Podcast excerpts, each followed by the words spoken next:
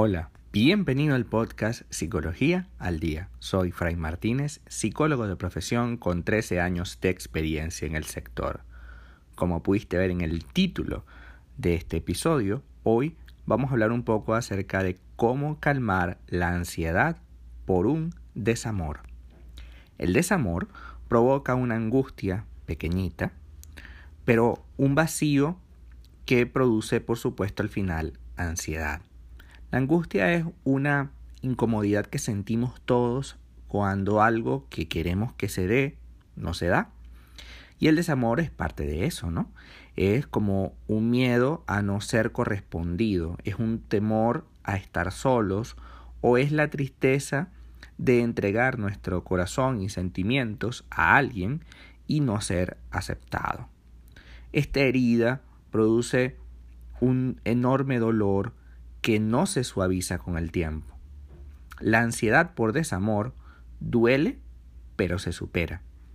Si estás en este momento viviendo una situación de este tipo, piensa que cada día es una jornada de sufrimiento que le restas en tu proceso de recuperación. Es decir, cada día tú estás superándote como persona, como ser humano, y cada día vas a poder calmar un poco esa inquietud.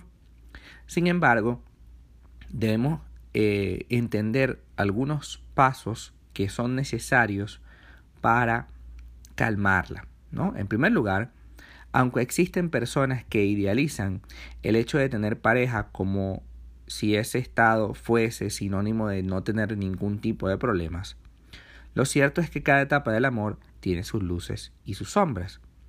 Tienes que enfocar tu mente y dejar de hacerte preguntas. El ser humano tiene el deseo de conocer todas las respuestas a las preguntas sobre su vida.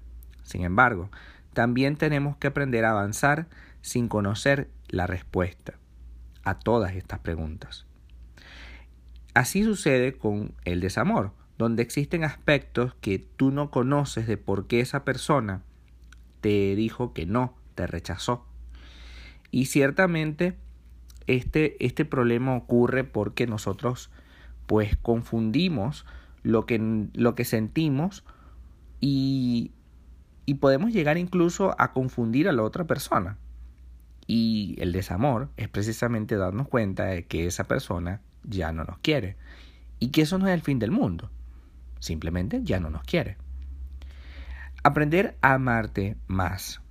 En la mayoría de las ocasiones, la causa principal del sufrimiento en un proceso de desamor reside en una baja autoestima, por supuesto. El primer paso es reconquistar tu bienestar y es volver a conectarte contigo. Es revisar ese diálogo interno, ese, esa manera como te tienes de expresar, porque a veces uno tiene un enorme problema con las lágrimas, por ejemplo. Y dice, no, yo no voy a llorar por él porque entonces me voy a sentir como, como que esa persona no me quiere, este, me voy a sentir débil por debajo de esa persona que no me quiere, entonces yo no le voy a dar ni una lágrima. No, no, no. Permítete fluir con lo que sientes. Permítete entender el desamor, entender esta situación que puede ser un poco complicada de entender al principio, pero que no necesitas estar buscando el por qué. Necesitas es aceptar que existe, aceptar que esta persona te rechazó o aceptar que este amor se acabó. Si guardas algún tipo de recuerdo material de esa persona, como por ejemplo una fotografía o un regalo, tienes que a toda costa salir de todo eso. Porque mantener estos recuerdos, por más pequeños o grandes que sean, de alguna manera te hace daño. Y es definitivamente lo que te va a producir más angustia.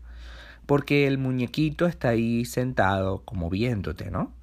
Y entonces recuerdas aquel momento en que te lo regalaron, recuerdas aquel momento en el que viviste con él o pasaste tiempo con él. Entonces llega un momento en el que eso se hace inviable e insoportable. Hagamos de todo para entender que el desamor es parte de la vida, que a veces uno no acierta en el casting y que sencillamente no elige bien a una persona y no conectas. Pero así como las estaciones de radio, que de repente no se escucha bien y hay que pasar a la siguiente, igual aquí, no tenemos que inventarnos toda una teoría por qué esta persona nos rechazó. Simplemente nos rechazó y tenemos que pasar a otra cosa. Tenemos que centrarnos en nosotros mismos en este periodo hermoso de soledad, porque la soledad es un momento hermoso, es bonito. No lo veas como un castigo. La mayoría de nosotros vemos la soledad como una especie de castigo, como una especie de ahora me quedé sola, ¿no? Y es peor, es como peor. Y resulta que no. O sea, este espacio para ti, dedicándotelo a ti misma, puede ser el mejor momento, el mejor escenario para que puedas construir una relación realmente sana, primero contigo, porque es que si no hay tú, no hay nada.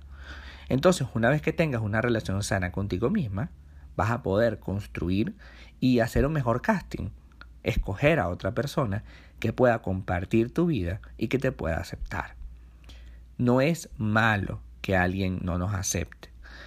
Y eso nos genera una sensación de paz cuando entendemos que no tenemos por qué, a juro, caerle bien a todo mundo. Simplemente hay cosas que, son, que suceden de esa manera. Hasta acá nuestro episodio del día de hoy. Muchísimas gracias por quedarte aquí hasta el final. Si deseas saber más sobre mi contenido, www.fraymartinez.com. Para consultas online, www.fraymartinez.com o en mis redes sociales, Instagram, arroba fraymartinez20. Muchísimas gracias y hasta el próximo episodio.